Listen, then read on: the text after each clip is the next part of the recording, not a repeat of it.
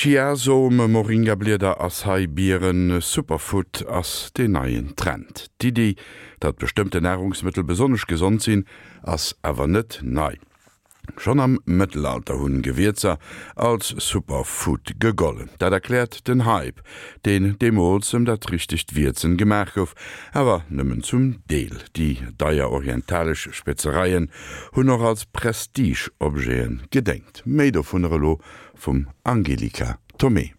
Superfood ist der neueste Ernährungstrend. Als Superfood gelten etliche, nicht ganz billige, exotische Lebensmittel, die die Gesundheit fördern und Krankheiten verhindern sollen. Der Gedanke, dass die Ernährung Einfluss auf die Gesundheit hat, ist so alt wie die Geschichte der Medizin. Eure Nahrung soll eure Medizin und eure Medizin soll eure Nahrung sein, mahnte der Arzt und Begründer der Medizin Hippokrates bereits im vierten Jahrhundert vor Christus. Die Lehre von den vier Körpersäften, die Hippokrates entscheidend mitprägte, ist nichts anderes als eine Ernährungslehre. Nach der damaligen Vorstellung war der Mensch gesund, wenn sich seine vier Körpersäfte in Einklang miteinander befanden. Sobald sie aus dem Lot gerieten, steuerte der Arzt mit bestimmten Nahrungsmitteln dagegen, unter anderem mit Kräutern und Gewürzen.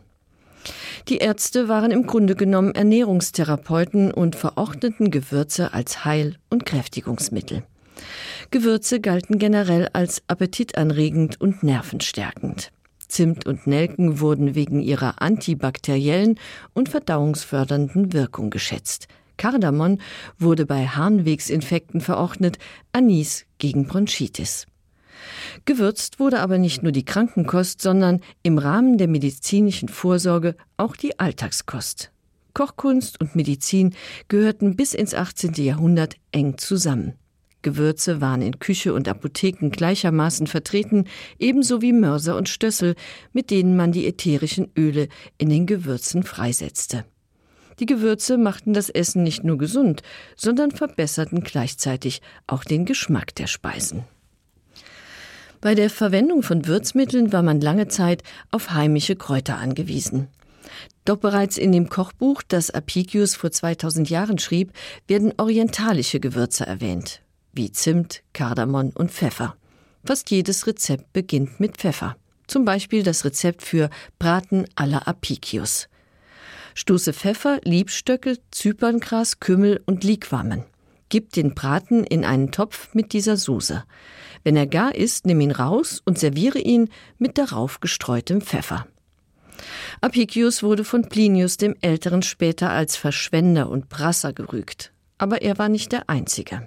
Plinius, der sich in seiner Naturgeschichte ausführlich mit Heil- und Gewürzmitteln befasste, rechnete aus, dass in Rom rund 5,5 Millionen Sesterzen für Waren aus Indien ausgegeben wurden und prangerte die Händler an, die dabei den hundertfachen Gewinn machten.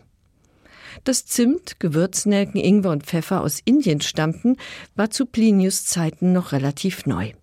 Denn seit der griechischen Antike galt Arabien als Ursprungsland der Gewürze. Und die Araber taten alles, um diesen Mythos aufrechtzuerhalten, denn er sicherte ihnen das Handelsmonopol. Erst als die Römer durch die Eroberung Ägyptens Zugang zum Roten Meer erhielten, stellte sich heraus, dass Arabien nur ein Transitland war.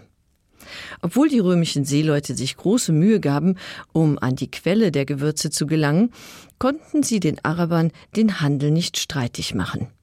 Die Araber segelten vom Golf von Aden aus zum Ursprungsgebiet des echten Pfeffers an die indische Malabarküste dringen bis Kalkutta, Malaysia und China vor und diktieren der römischen Kundschaft weiterhin die Preise. Der antike Gewürzhandel kam vor allem den reichen Patriziern zugute. Sie konsumieren die teuren exotischen Gewürze massenhaft und demonstrativ, wie der Pfeffer an und auf Apicius Braten zeigt. Pfeffer, Zimt und Nelken als Ausdruck von Reichtum und Luxus bestimmen auch die gehobene Küche des Mittelalters. Wer es sich leisten kann, setzt auf orientalische Gewürze als Geschmacksverbesserer und betreibt ganz nebenbei auch noch Gesundheitsvorsorge. Ein guter Koch, hieß es damals, sei der beste Arzt. Im Mittelalter beginnt der Ran auf die Gewürze. Noch beherrschen die Araber den Gewürzhandel und Venedig steigt zum führenden europäischen Handelsplatz für die begehrten exotischen Gewürze auf. Gewürze sind ein einträgliches Geschäft. Auf dem Weg von Indien nach Venedig verdreißigfacht sich der Preis des Pfeffers. Auf dem Profit, den die venezianischen Händler aus den Gewürzen schlagen, fußt der Reichtum der Lagunenstadt. An diesem Geschäft möchten andere auch gerne teilhaben. Der Venezianer Marco Polo lernt im 13. Jahrhundert China, die Heimat des Ingwers, kennen und hört auf seinen Reisen erstmals von den geheimnisvollen Gewürzinseln, auf denen Pfeffer, Nelken und Muskat in Hülle und Fülle wachsen sollen. Aber bis zur Entdeckung der Gewürzinseln vergehen noch 300 Jahre. In der Zwischenzeit katapultiert die Suche nach Gewürzen die mittelalterliche Gesellschaft geradewegs in die Neuzeit. Mit der Suche nach Gewürzen beginnt das Zeitalter der Entdecker, der weltweite Handel und der Kolonialismus. Zunächst bringt Heinrich der Seefahrer 1469 von der westafrikanischen Küste die sogenannten Paradieskörner, den Guinea-Pfeffer, mit nach Portugal und eröffnet damit den afrikanischen Pfefferhandel. 1492 macht Christoph Kolumbus sich auf die Suche nach einer neuen Route zu dem sagenumwobenen Gewürzparadies Indien und landet bekanntlich in Amerika.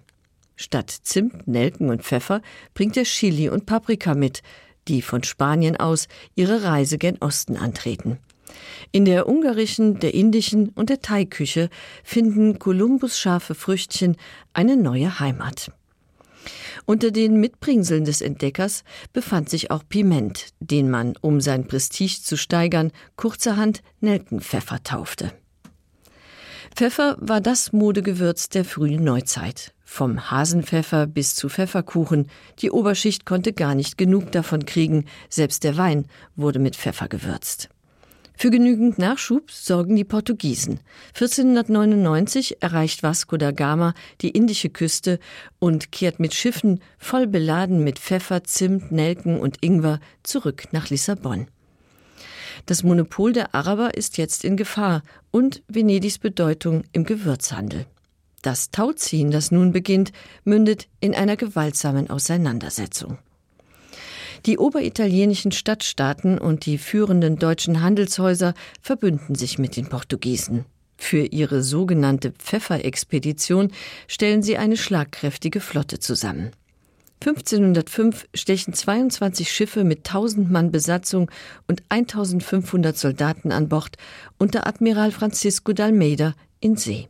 Vier Jahre später besiegt die portugiesische Flotte die Allianz aus Ägyptern, Arabern und Indern in der Seeschlacht von Dio. Die Araber verlieren das Zwischenhandelsmonopol und Venedig hat als Hauptumschlagplatz für Gewürze ausgedient. Lissabon heißt die neue Hauptstadt der Gewürze. Wenig später kommt Antwerpen hinzu, Amsterdam, London und so weiter. 1519 tritt Fernando Magellan seine letzte Reise an. Sie führt zu den sagenhaften Gewürzinseln im Südpazifik. Noch bevor die Expedition die Molukken erreicht, stirbt Magellan im Kampf mit Einheimischen. Seine Männer haben mehr Glück. Sie kehren mit 26 Tonnen Gewürzen nach Europa zurück. Darunter auch die Muskatnuss, um die der nächste Kampf entbrennt. Diesmal zwischen Portugiesen, Briten und Niederländern. Die Leidtragenden dieser Auseinandersetzung waren die Bewohner der Banda-Inseln, der Heimat des Muskatnussbaums. Die Inseln werden für den Muskatanbau gerodet, die Einheimischen unterjocht oder ausgerottet. Aus dem 100 Jahre währenden Kampf um die Banda-Inseln gingen die Holländer als Sieger hervor. Die letzte britisch besetzte Insel sicherten sie sich durch ein Tauschgeschäft. 1667 erhielten sie die kleine Insel Ruhn und überließen den Briten dafür Manhattan. Das klingt aus heutiger Sicht wie ein schlechter Tausch, aber Muskat, das Gold Ostindiens, war damals ein Riesengeschäft. Mitte des 17. Jahrhunderts betrug die Gewinnspanne auf Muskat weit über 1000 Prozent. Als das Gerücht aufkam, Muskatnüsse würden vor der Pest schützen, stiegen die Preise ins Astronomische. Um die Preise hochzuhalten, wurden auf den Gewürzinseln komplette Ernten vernichtet. Und in Amsterdam verbrannten die Händler 1760 die gesamten Lagerbestände an Zimt und Muskat. In ganz Holland soll es nach den kostbaren Spitzereien gerochen haben. Das Gerangel um die Vorherrschaft im Gewürzhandel dauerte bis ins 19. Jahrhundert an. Die Preise für Gewürze blieben bis dahin horrend, so dass die richtige Würze im Hinblick auf Geschmack und Gesundheit einer kleinen wohlhabenden Schicht vorbehalten war. Davon zeugen auch die Behälter, in denen die Gewürze aufbewahrt wurden, Schalen und Dosen aus Silber, Gold und teurem Porzellan. Der Hype um die Gewürze hat im Grunde genommen bis heute nicht aufgehört. Im Mittelpunkt steht immer wieder der Pfeffer. Monströse Pfeffermühlen und elektrische Mühlen mit Halogenbeleuchtung sorgen heute für seinen glanzvollen Auftritt. Pfeffer ist nach wie vor das meistgenutzte Gewürz in der europäischen Küche. Und das Angebot an Pfeffer ist riesig.